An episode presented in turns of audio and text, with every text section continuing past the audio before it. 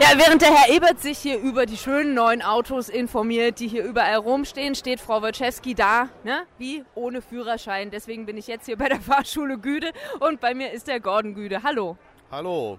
Ja, ich habe keinen Führerschein, daran werden wir beide heute auch nichts ändern, oder? Ja, das kommt drauf an. Also heute wird sich das Problem nicht direkt lösen, aber ich denke mal, in der nächsten unbekannten Zeit kriegen wir das irgendwo hin. Aber hier lernt man ja auch gar nicht erstmal, also hier am Stand, wie man die äh, kleinen normalen PKWs fährt, sondern hier geht es um die richtig großen Geschosse. Hier präsentiert sich die Lkw-Fahrschule. Das ist richtig. Wir machen also nur im Rahmen der Berufskraftfahrer und Weiterbildung, Lkw-Ausbildung, Ladungssicherungslehrgänge, Qualifikationen, alles das, was um eine Berufskraftfahrertätigkeit drum angeboten werden muss. Das heißt, ich äh, komme praktisch schon mit einem fertigen Führerschein zu euch und sage, ich möchte Lkw-Fahrer werden. Und ähm, ihr habt dann die großen Lkws bei euch im Hof stehen und äh, fangt sofort an. Wie kann ich mir das vorstellen?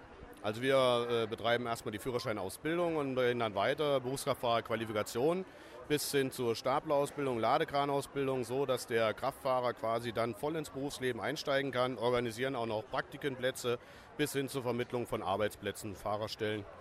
Das ist ja das rundum sorglos Paket. Ja, wenn dann richtig. Nun habe ich mal so recherchiert, ne? ich muss äh, schon ein bisschen gut was über 1000 Euro für einen normalen Pkw-Führerschein hinlegen. Was kostet denn ein Lkw-Führerschein? Wächst das proportional zur Größe des Gefährts? Nein, also ein Lkw-Führerschein, der liegt bei, äh, bei dem Anhängerbetrieb bei ca. 2.500 äh, Euro. Plus, minus liegt natürlich immer irgendwo daran, wie derjenige oder diejenige irgendwo in der Ausbildung vorankommt. Wie läuft das gerade? Wie viele zukünftige Lkw-Fahrer gibt es? Zu wenig. Eigentlich generell zu wenig, weil der Kraftfahrer ist eine aussterbende Rasse. Äh, es wird wenig nachbesetzt, dadurch, dass es da verschiedene Gesetze gibt, die da ein bisschen den Stein in den Weg räumen. Es müssen gewisse Qualifikationen vorher abgelegt werden. Und dementsprechend ist es halt schwierig, jetzt Fahrerstellen nachzubesetzen, weil einfach ein großer Personalmangel da ist. Und da muss man halt einfach jetzt sehen, dass wir genügend Leute ausbilden, um da nicht irgendwann in ein großes Loch zu fallen, dass Fahrerstellen nicht mehr belegt werden können.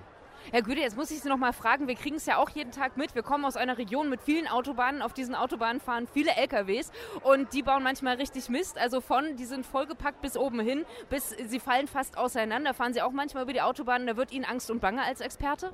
Ja gut, es gibt also in dieser Branche leider Gottes immer noch viele schwarze Schafe, die es noch nicht eingesehen haben, dass äh, viele Sicherheitsaspekte eingehalten werden müssen. Sicherlich spielt da auch der Zeitdruck und auch der finanzielle Druck auf den Markt eine große Rolle.